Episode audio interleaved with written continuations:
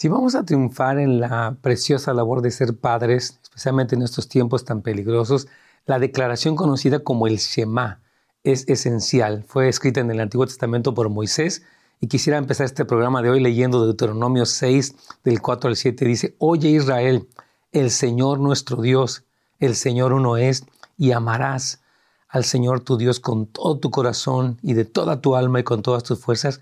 Y estas palabras que yo te mando hoy estarán sobre tu corazón y las repetirás a tus hijos y hablarás de ellas estando en tu casa y andando por el camino y al acostarte y cuando te levantes.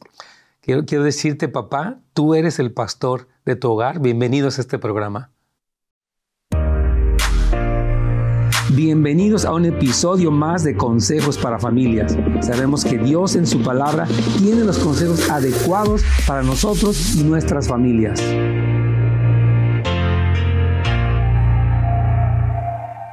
Hola amigos, ¿cómo están? Nos da mucho gusto saludarlos el día de hoy en un programa más de consejos para familias. Les saludo a su amigo el pastor Nes Gómez y hoy con este tema que me encanta, que es papá, tú eres el pastor de tu hogar y personalmente como papá he vivido muchas cosas y es complejo y es muy difícil ser un papá cristiano y saber cómo tratar a, en mi caso de hijas, tuve hijas, no tuve varones, este, cómo tratas a una niña de 5 años, de 10, de 15, de 20, de casi 30, etcétera. Es como todo un gran desafío, ¿verdad? Y cómo puedes ser un papá cristiano y sobre todo un pastor de tu casa. Entonces, quiero decir, número uno, que el desafío es grande. Necesitamos la gracia de Dios, pero quiero darte hoy, papá cristiano, varón de Dios, incluso esto también para las mamás, los jóvenes, vez si te vas a casar o tienes bebés, yo quisiera que este consejo fuera para ti, ¿verdad? Porque creo que el propósito de Dios para cada familia, escucha bien, es que Él sea el enfoque central y la presencia protectora. Fíjese bien, cuando la devoción a Jesucristo no es la prioridad de la familia, la familia se centra en sí misma. O sea, hay familias muy bonitas, pero están centradas en ellos mismos. Y entonces eh, se vuelven individuos que están buscando sus objetivos y ambiciones personales. Y no está mal tener una ambición personal, una carrera, tener una casa, etcétera, viajar, ¿verdad? Pero si el Señor no es el centro, todavía la familia está incompleta y puede terminar en un fracaso muy grande. Por eso el Señor dice en esta hora, en esta declaración, en este mandamiento conocido como el Shema, que Shema es básicamente la palabra hebrea para decir escucha, ¿verdad? Oye con atención. Y aquí habla que el, el, primer mandamiento es amarás al Señor tu Dios. O sea, este amor que se cultiva en respuesta, amor por Dios, en respuesta a su amor. Él nos ama a nosotros y nosotros respondemos a su amor. Se vuelve el centro, hermanos. Dice con todo tu corazón. O sea, si tú quieres que tu familia triunfe, tu amor por Dios debe ser total. Es como que, wow, ¿por qué? Porque cuando Dios se convierte en el centro, Jesús se convierte en el centro, entonces tus prioridades en cuanto a cómo manejas tu dinero, tu tiempo, van a estar centradas. Pero cuando Dios, cuando la pasión central del papá específicamente no es Jesús, entonces otras cosas empiezan a convertirse en lo más importante y a la larga lo que sucede es que se, pierde, se, fracasa. Entonces, yo quiero animarte que tu, el primer consejo para que tú puedas ser un buen pastor en tu hogar, querido varón, es que ames al Señor. Y lo segundo es que lo que está aquí dice que las palabras de Dios, mandamientos, promesas, profecías, advertencias, consejos, parábolas, todo lo que está ahí en la Biblia, dice, estén sobre tu corazón tenemos que ser personas que aman a Dios y que aman su palabra si es que vamos a triunfar. Y esto fue decir, bueno, ¿qué tiene que ver, verdad? Eh, este, yo como que no, no sé cómo, eh, cómo responder o cómo... Eh, yo tengo otras cosas, estoy ocupado, no soy pastor, este, no tengo una formación teológica, no fui a la escuela bíblica, no importa. Porque cuando, fíjese, quiero leerte Malaquías 2.15 para que veas la expectativa que Dios tiene de todos nosotros como papás. Dice, ¿no te hizo uno el Señor con tu esposa? En cuerpo y en espíritu, ustedes, o sea, tú y tu esposa, son de Él. Nosotros le pertenecemos a Dios. Dice, ¿y qué es lo que Dios quiere de esta unión? O sea, ¿qué es lo que Dios pretende, su propósito, su plan? Dice, de esa unión quiere hijos que vivan para Dios. O sea, dice Señor, lo que tú puedes entregarme a mí son hijos cuya vida es una vida cristocéntrica más que egocéntrica. Dice, así que cuida tu espíritu y no traiciones a tu esposa. Habla del peligro de la infidelidad y aún del divorcio más adelante. Entonces, hermanos queridos, el deseo del corazón de Dios es que tu familia triunfe. Dios ama a las familias de la tierra y desde el pacto de Abraham le dijo a Abraham, Abraham, en ti serán benditas todas las familias de la tierra. Dios quiere que las familias sean bendecidas, prosperadas, triunfantes, etcétera, prósperas, ¿verdad? Y mire cómo dice en Deuteronomio 5:29, ¿quién diera, dice el Señor, que tuvieran tal corazón, que tuvieran temor de mí y guardaran todos los días todos mis mandamientos? ¿Para qué? Para que sean buenos religiosos, dice, no, para que a ellos y a sus hijos les fuese bien para siempre. Dios quiere una prosperidad permanente en nuestras vidas, pero está directamente conectada a un corazón que tiene temor, respeto, honra a Dios y que guarda su palabra para que te vaya bien. El día de hoy quiero invitarte, si tienes una pregunta, por favor, llámanos, eh, eh, escríbenos, perdón, escríbenos a nuestra página de YouTube o de eh, Facebook de Pastor Nes Gómez. Tenemos estas dos páginas donde puedes dejarnos tu pregunta y si no la contestamos el día de hoy, el día viernes podemos contestar. Es día de preguntas y respuestas y nos encanta escuchar lo que ustedes escriben, leerlo también allí y traer la respuesta bíblica para las interrogantes que ustedes tienen como papás, mamás, cristianos, jóvenes y demás. Así que, por favor, déjanos tu pregunta en la página de Facebook o de YouTube de Pastor Nets Gómez. Y como siempre, te recomiendo nuestra página de internet, netsgomez.com, donde puedes eh, tener enseñanzas. Eh, hay una escuela en línea donde tenemos cursos que te van a ayudar como papá, como mamá, a eh, cuestiones de tu carácter, de tu vida espiritual, de la reconciliación, de cómo manejar el enojo, la codependencia, la amargura. Te lo recomiendo ampliamente, así que ve por favor a netsgomez.com. Ok, entonces quiero hablar como, eh, estamos hablando aquí de que papá, tú eres el pastor de tu hogar. Y repito, gente que dice, pastor, es que es difícil, yo no sé orar, no he leído mucho la Biblia, este, mi esposa es la que luego es más cristiana, ella nos anima a ir a la, a la iglesia y cómo le hago, ¿verdad? Entonces quiero ayudarte un poquito con lo que la Biblia dice a que entiendas tu papel. A veces tenemos la idea, hermanos, que asistir el domingo a la iglesia, eh, pues para adorar, eh, es algo suficiente. Ya fuimos el domingo, ya cumplimos, ya quedamos libres, le ponemos una palomita a eso, ¿verdad? Pero hermanos, Dios nunca previó que nuestro tiempo de reunión corporativa reemplazara nuestra adoración individual y familiar. O sea, vamos a la iglesia el domingo, precioso, pero estamos un tiempo personal, diario, con Dios, no como legalismo.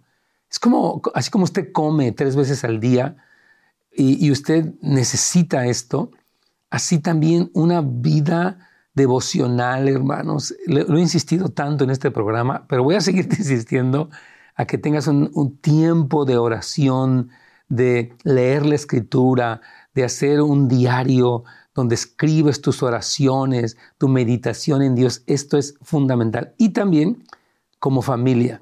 Eh, yo pues ya mis hijas eh, se, fueron de, la casa, ya nos queda solamente ahí una sobrina muy querida, una hija adoptiva le llamamos, este, pero ya ellas son mayores. Pero siempre tratamos de tener un culto familiar por lo menos una vez a la semana nos reuníamos eh, con una guitarra, tu servidor, leíamos lo que en la semana habíamos escuchado de parte de Dios. Y esto fue algo muy, muy precioso. No fue fácil, no fue fácil. Había momentos donde no querían, estaban distraídas, ocupadas, cansadas, enojadas, este, etcétera, ¿verdad? Y yo decía, híjole, es difícil a veces con papá llamar la atención de la familia para un culto familiar, parece imposible, pero estamos no a través del machismo, de que aquí a fuerza, sino ponernos de acuerdo, eh, este, buscar el momento, eh, orar antes, eh, ser firmes, todo este tipo de cosas es importante porque Dios quiere que tú seas el pastor.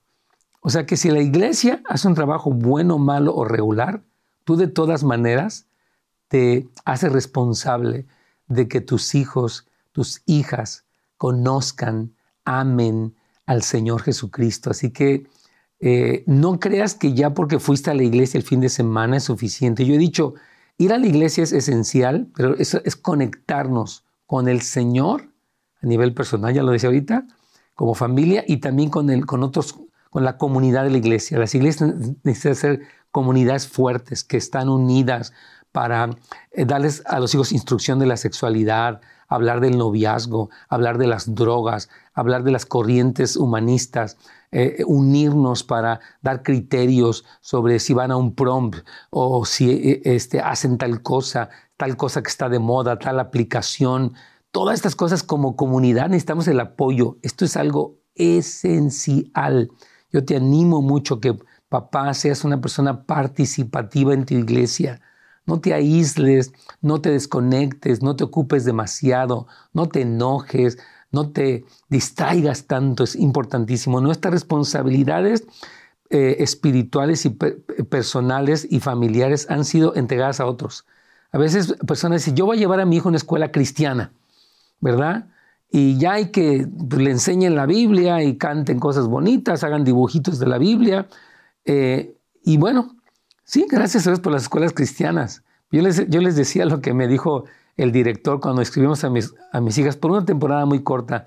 Ellas en realidad fueron mucho más tiempo a la escuela pública. Me dijo, Señor, quiero decirle algo, es el director de la escuela cristiana, nosotros no somos responsables de la educación cristiana de sus hijas. Usted necesita ser responsable, usted, nosotros le vamos a ayudar, pero el que es responsable es usted.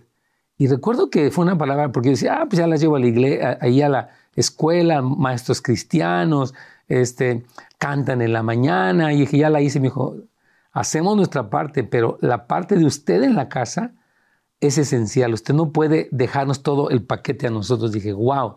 Entonces, eh, no podemos delegar nuestras responsabilidades de ser pastores a la iglesia o a la escuela, y mucho menos a la escuela pública, sino que nosotros tenemos que ser personas que intencionalmente, ¿verdad? Que eh, cultivamos tenemos, eh, eh, estamos conscientes, tenemos un enfoque donde lo vamos a hacer, ¿verdad? Pero muchos hemos descuidado, hermanos, el lugar de adoración y discipulado en nuestro propio hogar. Eh, de verdad, hermanos, yo quiero animarle, canten un canto juntos. Cuando vayan en el carro, ahorita actualmente todo mundo, desde el chiquito va en su tableta, el adolescente va en su teléfono, la mamá va en su teléfono, el papá lo trae ahí en el carro. Ya no hay, ya hay tanta desconexión, hermanos. No, no y no. Traigan orden, pongan límites con amor, con firmeza, criterios. Cuando cenamos no hay celulares, cuando vamos en el carro no hay celular. Queremos escucharnos. Y se van a resistir, no les va a gustar, se van a enojar, no importa. No podemos, hermanos, estar tan distraídos y descuidar porque nuestros hijos son personas ingenuas, engañables, eh, eh, con sus propias luchas, y Satanás ha lanzado, hermanos, su peor, su seducción, su engaño en las escuelas, en las redes sociales. No estoy exagerando, es real. Y no estoy satanizando todo. Hay cosas muy buenas en las redes sociales, pero también hay cosas muy malas.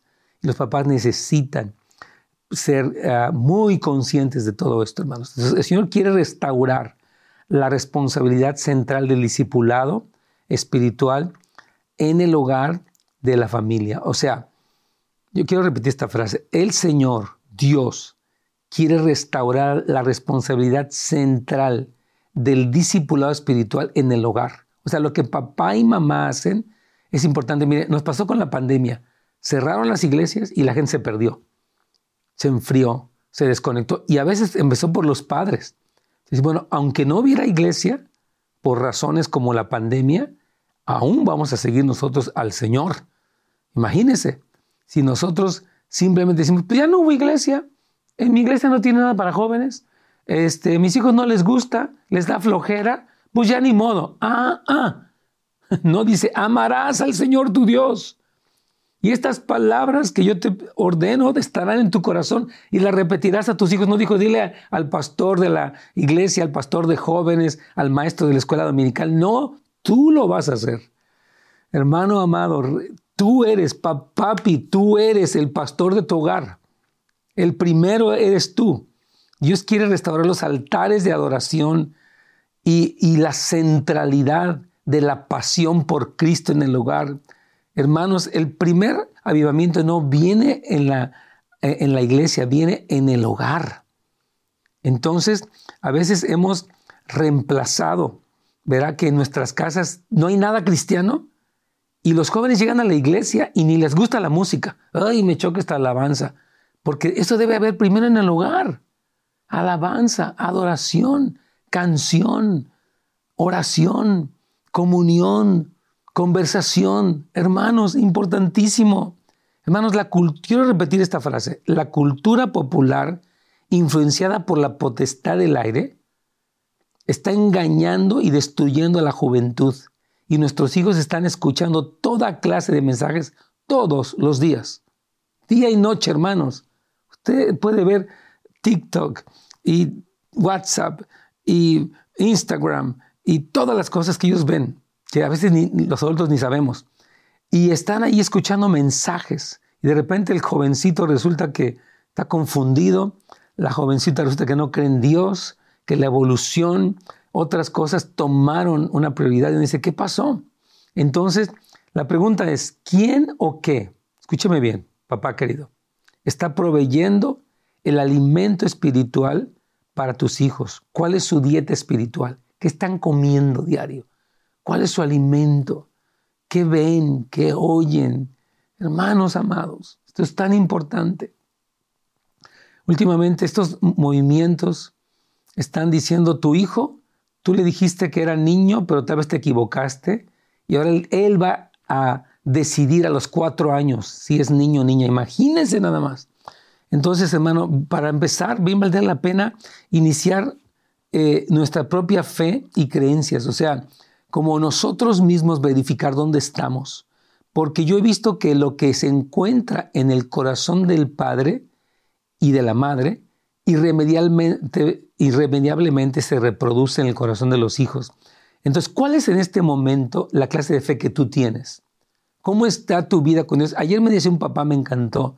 Me decía, pastor, esta semana quiero entrar en un ayuno. Yo trabajo, me decía él, no sé si en la construcción, pero yo quiero abstenerme de la cena y quiero buscar a Dios por un avivamiento en mi corazón y en mi esposa. Dije, hermano, te felicito porque te estás dando cuenta para que haya un despertar en tu vida. No podemos vivir en un cristianismo como en piloto automático. Ay, que pase lo que pase. Yo ni oro, ni leo, ni ayuno, ni me congrego. Ay, lo que será, será. No, hermanos. No debe haber una intencionalidad, una lucha primero por nuestro corazón y después por el corazón de nuestra familia. Muy importante, ¿a dónde quieres, una pregunta que te quiero hacer el día de hoy, ¿dónde quieres que estén tus hijos? ¿Dónde, ¿A dónde quieres que lleguen? ¿Cuál es tu propósito? Yo felicito a los papás cuyos hijos terminan una carrera, pero una carrera sin Cristo todavía es insuficiente. Jesús dijo, ¿de qué le sirve un hombre que ganara el mundo si pierde su alma? Dios tenga misericordia. Entonces, como padres cristianos, hermanos, tenemos que liderar el camino en un culto familiar, repito, tal vez no diario, pero por lo menos una vez a la semana, donde nos reunimos. Y a veces se dan ocasiones, por ejemplo, de repente estamos cenando y alguien sale con un tema, una pregunta, y sin caer en el legalismo, decimos, ok, oh, wow, hija, me estás comentando esto, a ver qué piensas, qué has escuchado. Y uno da lugar a que se expresen las opiniones y pensamientos. Y uno empieza a hacer preguntas, es lo que se llama ser un coach, como un entrenador, ¿verdad? Ok, eh, ¿qué pasa con esto? Los papás, mire, yo quiero, yo quiero pedirte un favor, papá y mamá, pero especialmente papá, estamos hablando papá, tú eres el pastor. Cada día necesitas ser lleno del Espíritu Santo. Yo quiero animar que seas una persona que ora en lenguas diario, porque nunca sabes cuándo vendrá tu hija con una pregunta o cuando se dará una situación. Y si no estás preparado, tu mente está en otro rollo. Oye, papá, ¿cómo le hago con tal cosa? Y dices, ni, no sé ni qué decirte. No tengo conexión con Dios y estoy perdido. ¿verdad? Entonces, no te quiero avergonzar, te quiero animar, te quiero decir que hay una mejor forma de ser padre y que sí es posible tener una familia cristiana y que sí es posible que tus hijos amen al Señor independientemente de que tengan, eh, pues, diferentes cosas. Yo hablaba con un papá coreano, coreano hispano. Él me dijo, tengo tres hijos, 28, 25 y 19, me dijo. Y, le, dice que los dos hijos mayores ya tenían terminado su carrera y que eh, el hijo menor estaba en la UCLA, en la Universidad de California en Los Ángeles, una universidad sumamente secular, pagana, humanista, etc. Le dije, ¿cómo está su cristianismo? Me dice, fuerte. Ellos aman a Dios, ellos están comprometidos. Dije, wow, ¿cómo le has dicho? Pero ¿sabe qué? El primer comprometido es Él. Y, me sorprendió la seguridad que Él tiene, porque es un hombre que ha luchado por guardar su corazón, por guardar a su familia, donde sus hijos, dice, todos están involucrados conmigo en el ministerio. Me dijo, hablan cinco idiomas, hablan español, coreano, francés, inglés y alemán, me dijo. Dije, ¿what? Me dijo, sí. Ellos han sido jóvenes que les gusta mucho superarse y han aprendido. Y de verdad, eh, felicité a ese papá. También hablé con otro papá que me hablaba exactamente de, lo mismo, del involucramiento de sus hijos en las cosas de Dios. Entonces, hermanos, yo te pregunto, ¿dónde quieres que llegue tu familia, verdad? Entonces, debemos esforzarnos por tener nuestras familias que sean mini iglesias, que funcionan con una columna vertebral de la iglesia local. Repito, necesitas mucha sabiduría mucha gracia, porque no se trata de que seas una persona mandona, impositiva, enojada, eh, este, que fuerza, no, es que es algo como orgánico, o sea, tú te conectas con Dios, tú tienes una vida en Dios, estás conectado con líderes, estás siendo discipulado, estás aprendiendo. Y entonces eso fluye a tu esposa primero, fluye a tus hijos, ¿me entiendes? Sale como algo natural. Por eso el Shema lo puso tan claramente. Fíjate, los puritanos, eh, los primeros fundadores aquí en los Estados Unidos, veían el culto familiar como algo tan fundamental que le prohibían a un hombre la comunión si fallaba en liderar a su familia en la adoración. Entonces decían, necesitas primero estar bien en tu casa, ¿verdad? La adoración en familia es la base de la creencia de un niño. O sea, te voy a hacer una pregunta. ¿Qué es lo que se adora en tu hogar? pues al Señor, ¿ok? Amén. Porque lo que tú adoras se va a reproducir. Por ejemplo, hay personas, no quiero, no quiero ser negativo, adoran el fútbol, lo adoran, es lo máximo, el gozo, la paz, el partido, la camiseta. No, no está mal, pero si se adora más eso que Dios, se habla más de fútbol que de Dios, hay más emoción en el fútbol que en Dios. Estas cosas son importantes, porque el niño dice, yo quiero fútbol, pero no quiero a Dios. Lo que más gozo trae, lo que más satisfacción trae es que ganó el América o el equipo que tú quieras, el Galaxy o el que se te antoje. Y yo digo, wow, hermanos, no están mal los deportes, para nada, disfrútelo. Pero, pero, y aquí está ese gran pero, que el centro de la emoción, que tus hijos te han escuchado hablar de la grandeza, del poder, de las obras de Dios, que tú admiras al Señor, que tú estás sorprendido por Él.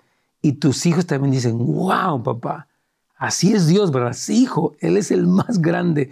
Tú, tú, tú lo conoces, lo adoras, hablas de Él, no puedes callar tu gozo, eh, aún en tus luchas, en tus preocupaciones, tú centras todo. Cuando viene un problema económico, de enfermedad, de crisis de trabajo, tu corazón, tu enfoque es el Señor. Entonces, eh, como el culto familiar, así ver la familia, como tú, lo que está en el centro del hogar, se va a reproducir. Entonces, nuestro Dios es un Dios de familia. Si tú observas la Biblia, dice que eres el Dios de Abraham, de Isaac y de Jacob. Es el Dios de tres generaciones, de los padres, de los hijos y de los nietos. Dios quiere que las familias, esto fue desde el principio, que las familias le honren al Señor. Entonces quiero hablarte rápidamente en este minuto que me queda, este par de minutos, acerca de tres aspectos de la adoración familiar. Los voy a mencionar y lo que me dé tiempo eh, va a ser algo que, que, que tú vas a tomar porque recuerda, papá, tú eres el pastor de tu hogar Y tu mamá, si eres madre soltera, con la gracia del Señor, mamá querida, tú eres esa pastora humilde del hogar. Número uno, la instrucción diaria. O sea, la instrucción se da no como una regla cruel, sino como una verdad dinámica, una verdad eh, eh, gozosa. Yo te voy a explicarlo más si me da tiempo. Número dos, hay que ser puros en la doctrina y ser afectuosos en la forma. ¿Cómo das una regla? ¿Cómo hablas de, un principio bíblico de la pureza, de un, principio bíblico del honor, qué sé yo, verdad? Y también requiere atención. Entonces, el primer aspecto, repito, es instrucción cotidiana, diaria. Número dos, está la oración. Todos los días, cuando se ora por los alimentos, cuando se ora por un problema, cuando tú oras por tus hijos en la noche, cuando tú oras por tu esposa en la noche. Esas cosas pueden sonarte como que, ay, ¿a poco tan exagerado? No, no es exagerado, es hermoso, es orgánico, es, e, es normal, es cotidiano, es parte de nuestro... No es el domingo nada más oró el papá ahí en la iglesia muy sobrio y en la semana ni se acuerda. No. Otra cosa es que canten, canten alabanzas, hermanos. Este, este ser una persona que está llena de alabanza le va a traer tanta bendición, hermanos queridos. Se nos está terminando el tiempo, pero yo quiero orar por los papás en estos segundos. Padre, fortalece a los hombres y aún madres solteras para que sepan que ese es su papel, ser los pastores llenos del Espíritu Santo, de amor y de compasión, de pasión, para que puedan levantarte una generación para ti y que sean librados sus hijos del engaño de este mundo. Padre, te lo pedimos y te damos gracias porque tú anhelas y amas esto. En el nombre de Jesús, amén y amén. Dios te bendiga, nos vemos la próxima vez. Gracias por habernos acompañado el día de hoy en un episodio más de Consejos para Familias. Nos vemos la siguiente vez.